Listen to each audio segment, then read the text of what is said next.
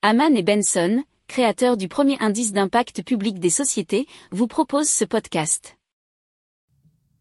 Haman and Benson, a vision for your future. Le journal des stratèges.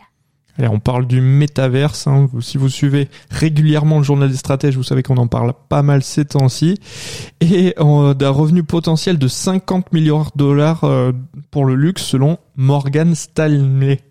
Actuellement, la demande numérique devrait s'accélérer pour, euh, pour les marques de mode et de luxe et générer un revenu supplémentaire donc de 50 milliards de dollars d'ici 2030 selon Morgan Stanley. Et c'était dans un article de Fashion Network. Le métaverse prendra probablement de nombreuses années à se développer, cependant, les NFT, hein, vous savez, les jetons non fongibles, et les jeux sociaux euh, euh, en, en ligne ouverts, comme euh, par exemple Fortnite, sont deux opportunités à plus court terme pour les marques de luxe, a-t-on dit euh, chez Morgan Stanley. Alors selon eux toujours, euh, les jetons non fongibles et les jeux sociaux pourraient faire croître le marché potentiel des groupes de luxe de plus de 10% d'ici 8 ans et augmenter le bénéfice avant intérêt et impôts du secteur euh, d'environ 25%.